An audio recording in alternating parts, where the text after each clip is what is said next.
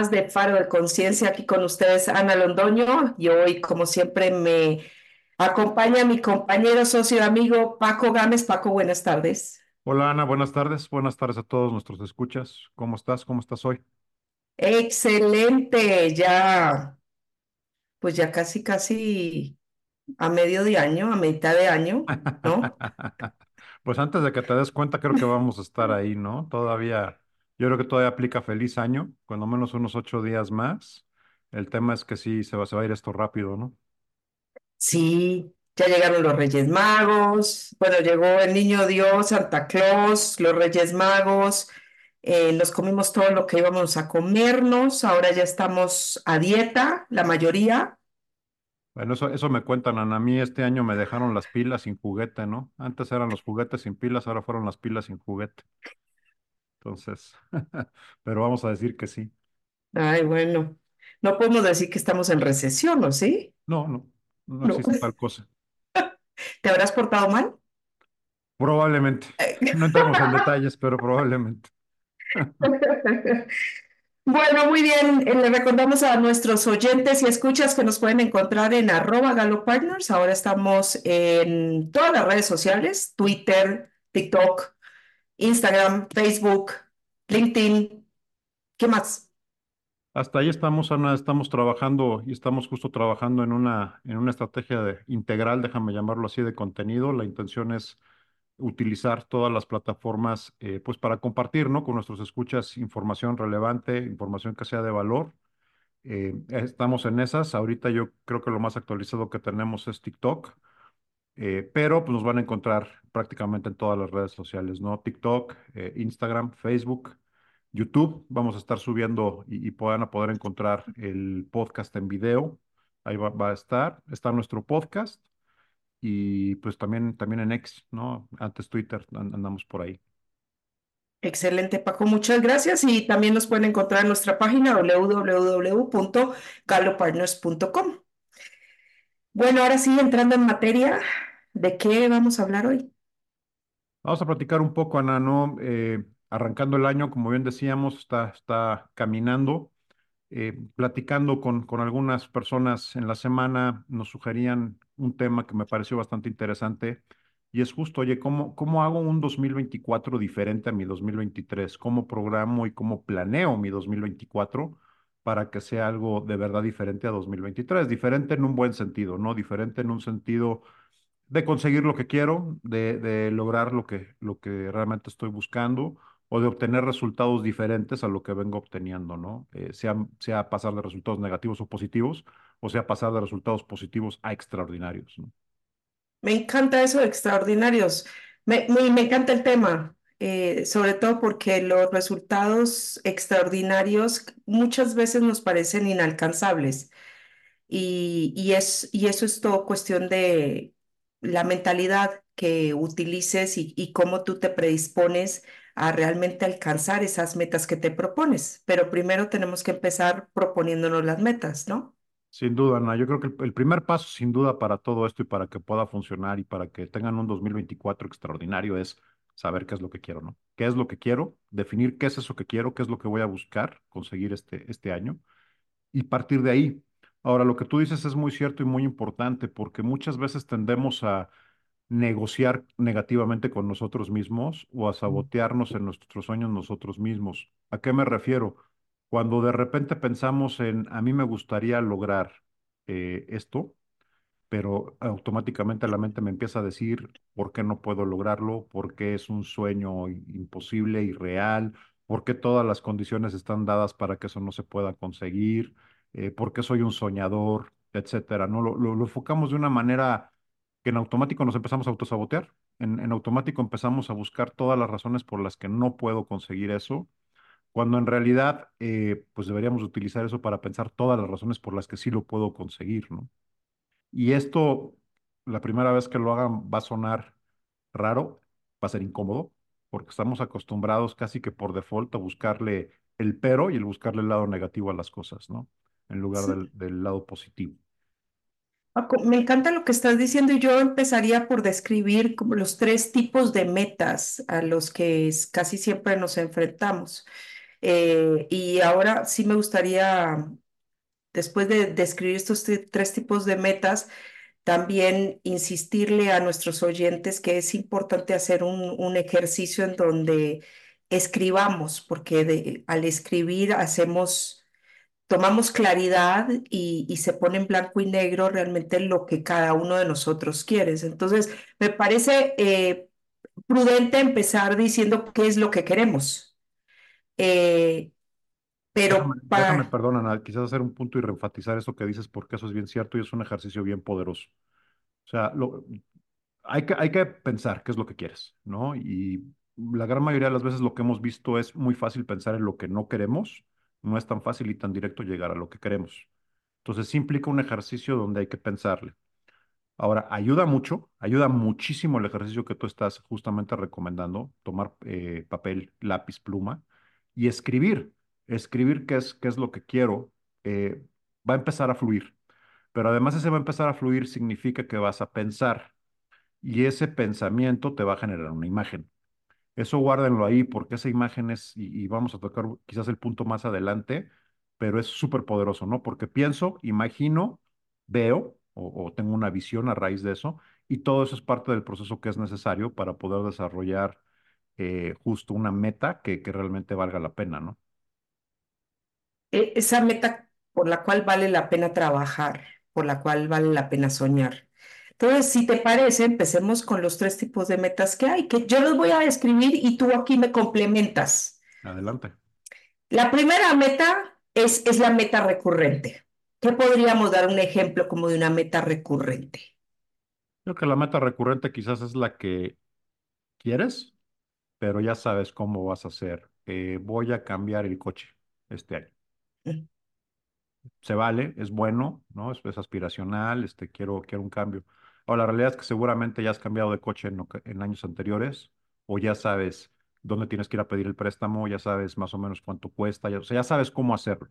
No estoy diciendo que esté mal que lo quieras, lo que estoy diciendo es, pues ya sabes cómo hacerlo, ¿no? Más, suena más a una ejecución que a una meta extraordinaria. Así es. Y lo voy a llevar a un, un nivel más abajo, porque en este año, en esta, al menos en este mes del año, yo diría que el 90% de las personas, y de hecho es una estadística, el 90%, 80% de las personas tienen como meta bajar de peso. Entonces, la meta recurrente que siempre tenemos es bajar. ¿Qué te gusta? ¿Cuánto nos subimos? ¿Dos, tres, cinco kilos? Yo te iba a decir, cuando menos bajar lo mismo que subimos en esta temporada, ¿no? Entonces, cada uno sabe ese valor. En mi caso, digamos que quiero bajar tres kilos. Eso es una meta recurrente y como tú bien dices, yo ya me sé el caminito para bajar esos tres kilos. ¿Qué tengo que hacer? Bueno, dejar de comer, en mi caso, no sé el de nadie más, el pan. O dejar de comerme las pasitas con chocolate. Estoy totalmente adicta a las pasitas con chocolate. Empezar a retomar mis hábitos de comer de una manera sana. Muchas veces es eso, es simple y sencillamente regresar a la rutina, ¿no? Porque esos tres kilos los ganaste con esta salida de la rutina que todos nos pegan las fiestas, comer cosas que no comemos normalmente, comer en cantidades que no comemos normalmente. Y bueno, a medida que retomas la rutina, eh, eventualmente se va a ajustar. Entonces, a- al punto, ya sabes cómo hacerlo. Este, sí implica un cambio, sí implica un reto, pero eh, cada año. Eh, sí, eh, cada año lo mismo y encima de eso no me produce ningún tipo de emoción, Correcto. porque no es que diga, ay, wow, eh, no sé, se me sale, voy a hacer la próxima Cameron Díaz. No, no, no, o sea, simplemente voy a volver a estar como estuve quizás en septiembre del año pasado, porque seamos honestos, ¿no? Desde octubre con el Halloween empecé a ganar el peso y aquí tenemos tres, tres kilos de más. Después tenemos el segundo nivel de metas, que son las metas que nosotros podríamos decir son las metas recorridas. Entonces, mm, no son tres kilos, quizás pueden ser diez, ¿sí? Sí, correcto. Quizás es un nivel superior de la misma meta que ya hemos logrado y que ya sabemos, ¿no? Quiero cambiar mi coche, pero ahora quiero la versión de lujo. O ahora Eso. un coche de una marca superior. Ok. O Es quiero un una avance, cojinería es un distinta, progreso, pero es más o menos una extensión del mismo proceso que ya conocemos o el mismo proceso aplicado a un nivel superior, superior. Exacto. Entonces ya no voy a tener que pedir prestados 10, voy a tener que pedir prestados 15, ¿no? Y entonces el, el financiamiento va a tener otra tasa y demás, pero ya más o menos tenemos. Ahora, ¿nos genera una emoción? Eh, Quizás, puede un ser. po- poquito más, ¿no? Eh, quiero el coche ya ahora va a ser deportivo, entonces me puede generar un tipo de emoción distinta. Alguien me decía apenas, es lo mismo más caro.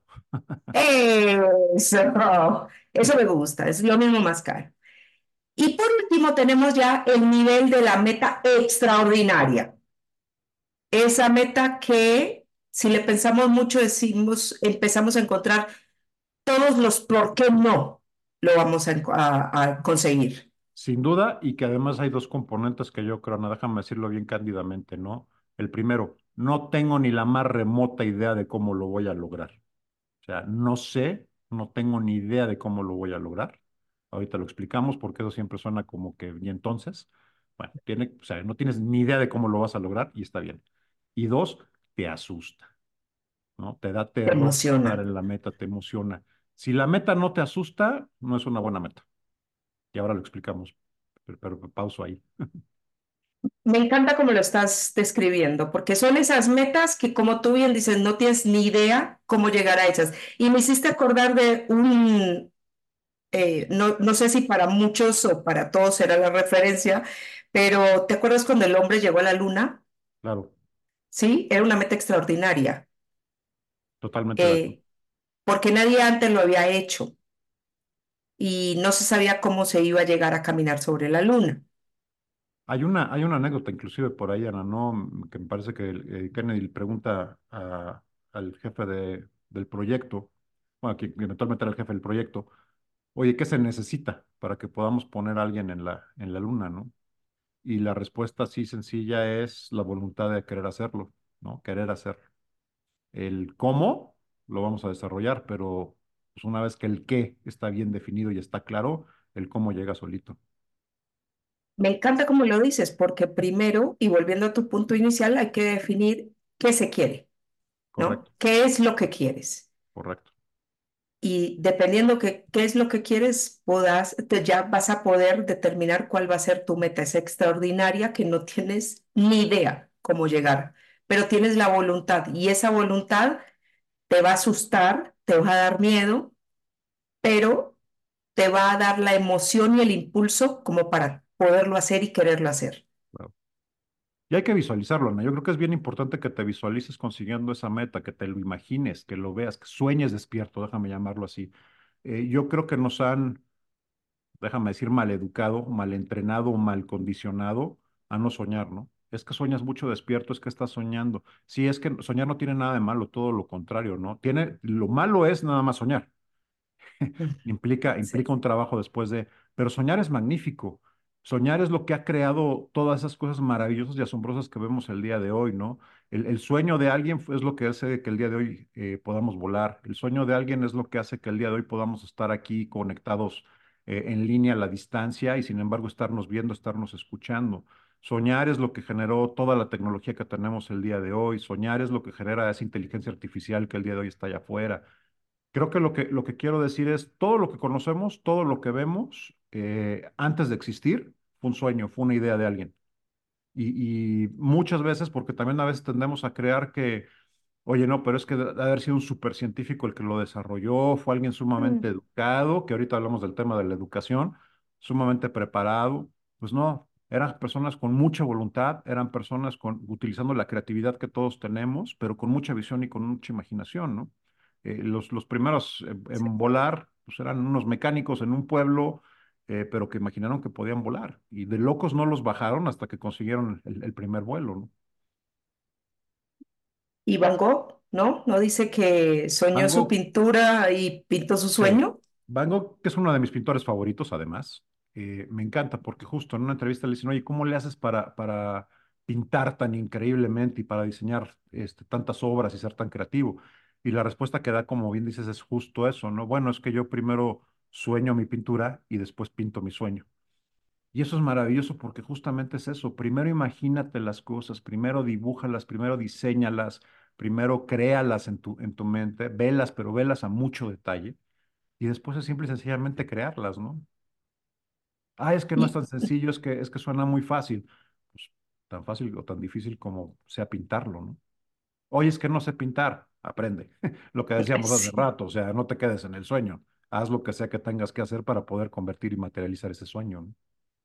Y es todo un ejercicio y, y, y es, es un músculo que se va aflojando en la medida que lo vas utilizando, que es tu creatividad. Entonces, por, se ejercita tu creatividad. Entonces, la primera vez que este concepto entre a tu mente, quizás vas a decir, ay, bueno, no sé, esto es de locos o me tengo que fumar algo. Es que yo no soy creativo, lo clásico. No, to- todos, todos, absolutamente todos somos creativos, todos tenemos creatividad. Algunos lo manifiestan de una manera, la pintura, la música, la escultura, muy directa y además lo hacen muy constantemente. Otros no tanto porque deciden no ejercerlo o porque no lo hacen, pero todos tenemos la capacidad de crear, absolutamente todos. Entonces, yo le recomendaría a, nuestro, a, nuestros oyentes y escuchan que empiecen por lo más sencillo, ¿no? O sea, que es imaginar realmente eso que quieren lograr, eso que quieren hacer y que se tomen el tiempo de empezar a escribirlo, porque el, el tema de la escritura y de ponerlo en papel les va a dar la fluidez de seguir creando sobre eso. Y es algo maravilloso y, y es, o sea, es indescriptible lo que después empieza a pasar, porque hoy lo escribes con un nivel de detalle mm, eh, incipiente, quizás, porque es tu primera vez que lo vas a escribir. Mañana lo lees y dices, a ver qué más le puedo poner, y empiezas a crear sobre algo que pues empezó como incipiente, pero le empiezas a dar una serie de características que te ayudan a visualizar eso que realmente quieres y lo empiezas a materializar de una forma que lo empiezas a ver. Que se va desarrollando, además, este caso, caso real, ¿no? Para compartir y caso muy personal. Eh, yo mucho tiempo, bueno, hasta la fecha, creo que me fue negada eh, la parte artística, ¿no? Eh, no dibujo, no pinto, eh, toco el timbre y suena de manera diferente, y a veces hasta el Spotify me, trae- me traiciona y suena de una manera distinta, ¿no? Así, así de mal. Entonces, como que es esta parte creativa, este, no, esta parte artística no la tengo. La realidad es que cuando empecé a escribir y empecé a escribir ciertas cosas y después eh, lo enfoqué y empecé a sacar algunos artículos, algunos posteos en LinkedIn principalmente, eh, empezó a fluir algo bien interesante, al grado de que la escritura se convirtió en mi pintura o en mi música. No quiero decir que sea un extraordinario escritor, seguramente no, pero hoy me es muchísimo más fácil escribir sobre cualquier tema y hacer algo razonablemente bueno de lo que era hace cinco o seis meses que comencé y eso ha detonado creatividad en otras áreas. Entonces, mi punto es, escribir es sumamente poderoso. ¿Por qué? Porque te ayuda a acomodar las ideas, te ayuda a imaginar, como decía al principio del programa, cuando tú estás escribiendo, estás pensando y esos pensamientos están generando imágenes. Y esas imágenes te llevan, pues justo a imaginar, a visualizar, a, crear eh, cosas. Entonces, es muy poderoso, ¿no? Otra, otra prueba que le puedes eh, ofrecer a nuestros escuchas Aquellos que nos, que nos han seguido a lo largo de estos 35 episodios seguramente lo, lo ven claramente. Aquellos que nos empiezan a escuchar, los invito a que vayan y escuchen el programa 2, el programa 3 y después escuchen este. Y claramente se ve, se ve un cambio, se ve una diferencia, se ve una fluidez, se ve, hemos cambiado formatos, hemos cambiado la manera de hablar, de escuchar. Y eso es, eso es, ha sido producto justo. Escribir, escuchar, eh, recrear, imaginar, pensar y aplicar. Entonces, el mismo, el mismo eh, poderoso proceso sucede cuando tú escribes, ¿no? Y además, si pueden escribir de, de, y les recomendaciones que lo hagan a mano, porque además desarrolla conexiones neuronales muy interesantes, ¿no? También, que también ayudan mucho, ayuda a la memoria, ayuda a la creatividad, en fin, sumamente, sumamente poderoso el proceso de la, de la escritura. Me encanta lo que dices. Hay gente que, y como tú, ¿no? Que se lleva un diario. Eh, para mí también la escritura se ha convertido en algo importante. Yo escribo muchísimos garabatos que solamente yo entiendo. Eh, y, y que es para eso. O sea, la escritura es tuya, es propia, salvo cuando ya quieres hacer algo más ah, para compartirlo con el mundo, pues tendrás otro formato pero no tienes que ser muy técnico en el aspecto. O sea, agarra una hoja de papel, agarra una servilleta, empieza a escribir y reléelo. Espera 24 horas, lee lo que escribiste, complementalo y eso te va a ayudar mucho a la visualización. Y lo hablábamos una vez con Paco. Paco, les voy a compartir y no... Adelante, adelante. Em, secretos. eh, los secretos de Paco. Paco se imagina tener una casa en la playa.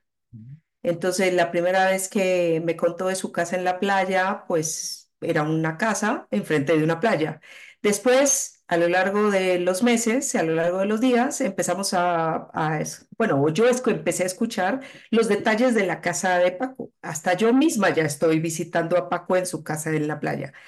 Y, y eso está, es bien interesante porque no solamente Paco tiene la visualización de su casa, seguramente yo la pinté de otro color, pero no importa eh, pero yo ya comparto esa visión y esa visualización de ese sueño extraordinario que tiene Paco de tener su casa en la playa. Y eso es bien cierto, ¿no? Le empiezas a compartir, ¿no? Mi hija ya le puso hasta nombre a los perros que todavía no tengo y que no sabía que iba a tener, pero, pero ella puso unos perros en esa casa que yo me imagino, ¿no? O sea, ya la casa es cada vez más real. Así es. Y, y son cosas que, que no solamente emocionan al que las está imaginando y las está creando, sino a la gente que está a su alrededor. Yo me emociono de esa casa en la playa porque a mí me la van a prestar. Y que es como se va contaminando la visión, Ana, bromas aparte, ¿no? O sea, el tema de poner a alguien en la luna justamente así surgió. Yo me imagino poniendo a alguien a la luna y lo empiezas a platicar y empiezas a compartir la visión y empieza a ser colectivo y empieza a ser cada vez más fuerte y empieza a generarse el cómo, ¿no? Lo que decíamos. Una vez que tengo mi qué, tengo la visión y soy capaz de verlo y la veo a detalle, soy capaz de transmitir y de comunicar ese detalle, el cómo se empieza a manifestar. sí. Y esto se llama progreso, ¿no? En la medida, porque el, el éxito de una meta extraordinaria no solamente es cuando la alcanzas, sino también cómo progresas y cómo vas alcanzando esa meta paulatinamente. Entonces, lo, lo primero es visualizarla y para visualizarla tienes que identificar qué es lo que realmente quieres, que es algo que nos cuesta a muchos, a muchos nos cuesta saber qué es lo que queremos.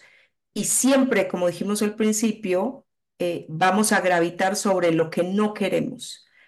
Y cuando ustedes consideren que su nivel de creatividad está bajo, simplemente piensen la última vez que pensaron en algo catastrófico en algo que realmente no querían que sucediera. Y el nivel de detalle al que ustedes pudieron llegar, esa misma imaginación llevada a algo positivo, es exponencial. Entonces, cuando alguien viene y nos dice, ay, bueno, es que yo no, no, no sé, no, mi creatividad es nula. Sí, nula porque no, no te has dedicado a que esa facultad sirva para crear algo bueno. Imagínate qué tan creativo eres, que ya te estás inventando la historia de que no tienes creatividad y estás negando una gracia que Dios, el poder supremo en el que creas, nos otorgó a todos, de facto. A todos, ya a te inventaste una historia de que no la tienes. Eso es creativo. O sea, Eso es ser muy creativo. ¿Qué tal cuando, cre- cuando nos imaginamos que va a temblar, que va a haber un incendio, que algo, que algo le va a pasar a alguien, a un ser querido, a un familiar? Eso sí, al nivel de detalle que podemos llegar. Y de nuevo, el problema es que yo creo que el 90% de las personas son sumamente creativas para encontrar excusas para no ir al trabajo un lunes, ¿eh? O sea, Sí, garantizado. sí, O responsable que sea la persona, pero seguro se le ocurre algo, ¿no? Entonces, sí. Todos lo tenemos. El tema es cómo lo enfocas y para qué lo utilizas, ¿no? Consumimos y desafortunadamente tendemos mucho más a la tragedia y al drama y vende mucho más la tragedia y el drama. Entonces nos enfocamos muchísimo en crear, ¿no? Y en ser creativos en la tragedia y en el drama. Simple y sencillamente desde, ah, es que ahorita que llegue a la casa me va a ir como en feria, ya te imaginas toda una tragedia y le pones todos los detalles y le pones tal detalle que además estás sintiendo en el cuerpo lo mismo que vas a sentir si, si eso estuviera sucediendo, ¿no? Eso es creatividad. Entonces, ¿de qué lado lo quieres enfocar y para qué lo quieres utilizar? Así es. Y Paco, mencionabas algo al principio, que una vez tengas la claridad y la visualización, los recursos empiezan a aparecer. Correcto. Déjame recapitular, a lo mejor para hacer aquí un recap Ana, de esa parte, ¿no? Primero, definir qué es lo que quiero. Entonces, Sí, definamos.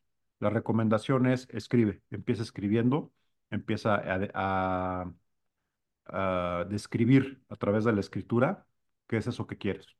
Eso te va a llevar a que lo pienses, vas a, vas a generar ese pensamiento, eso te va a llevar a que empieces a ver imágenes, ¿no? Empiezas a imaginar y eso te lleva a que lo empieces a visualizar. Y además, justo, detona emoción.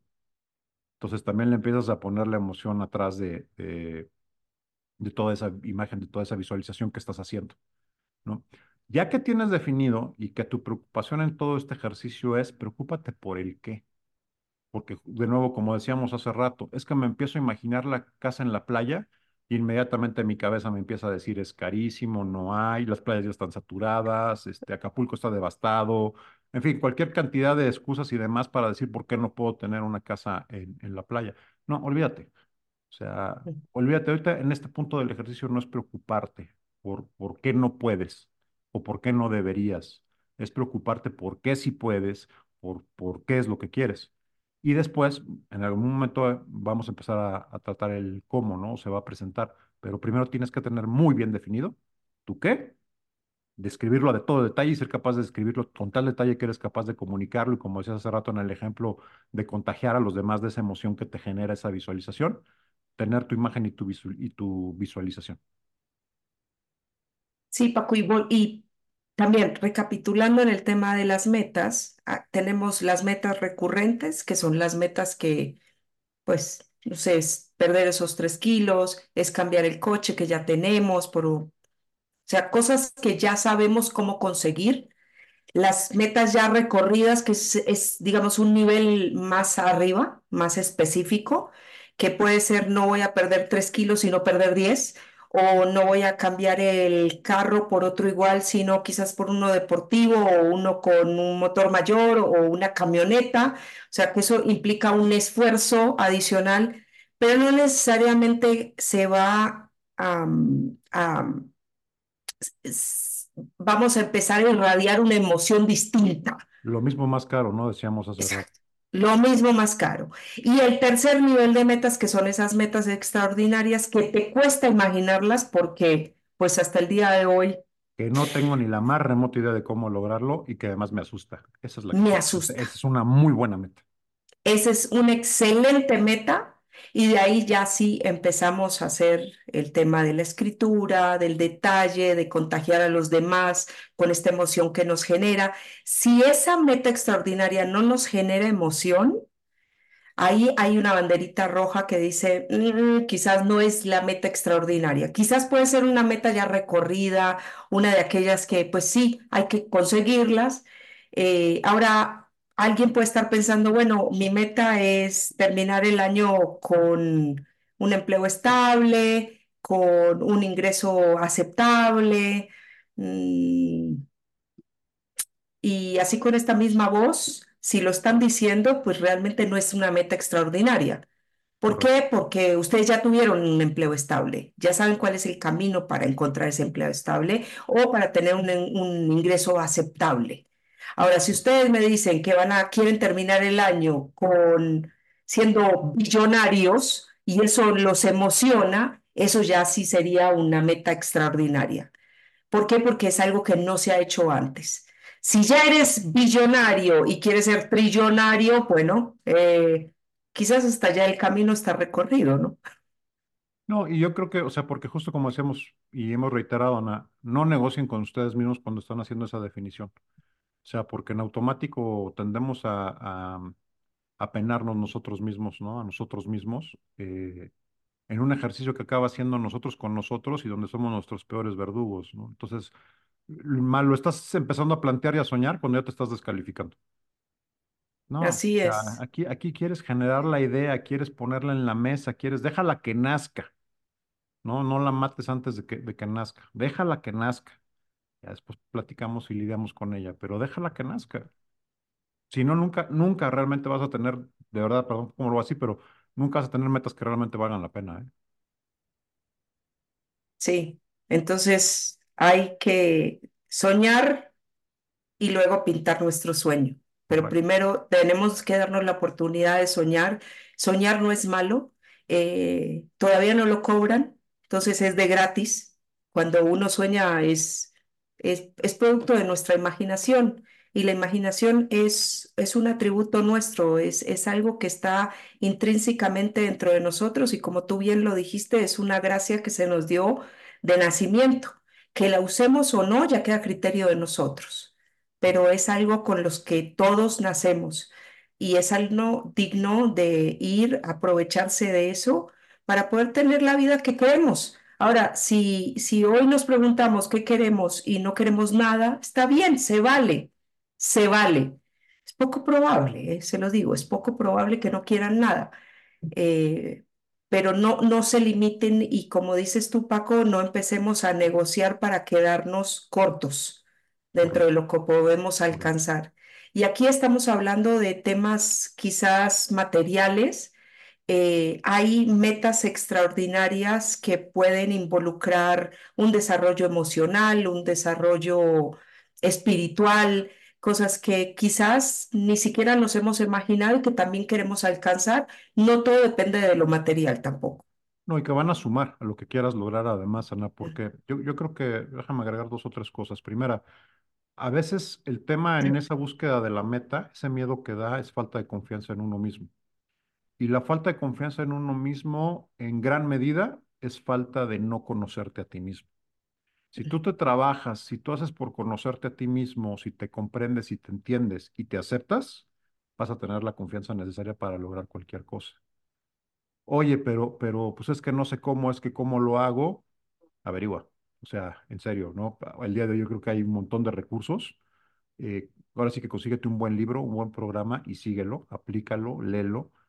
Ojo, aprender, conocer, no es recabar información, porque la información por sí misma no te va a hacer nada, es la aplicación de esa información, ¿no? Y por eso decía hace rato, es la, la, la transición del sueño a la realidad implica un trabajo, hay que hacerlo. Busca ese libro, busca ese experto, esa persona que ya lo esté logrando, que ya lo esté haciendo y con quien puedas compartir esta información, eh, busca el apoyo que se requiera que te pueda llevar eh, o que te acerque precisamente a eso que tú quieres, ¿no? Garantizado, hay alguien que ya está haciendo lo que tú quieres hacer, garantizado. Yo recuerdo una conversación eh, cuando empezaba a plantear eh, y empezaban a hacer, cuando menos en- de mi lado, lo que eventualmente se convirtió en Galo. Eh, venía, pensando en qué es lo que quería hacer, me animo, no me animo, es un cambio de carrera, es dejar, no dejar.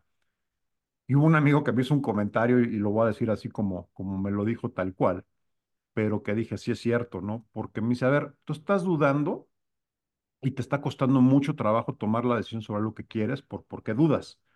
Y si lo fuerte de esto, Paco, va a ser que te vas a dar cuenta más adelante que hay gente, lo voy a decir como me lo dijo, hay gente mucho más pendeja que tú que ya está haciendo lo que tú quieres hacer.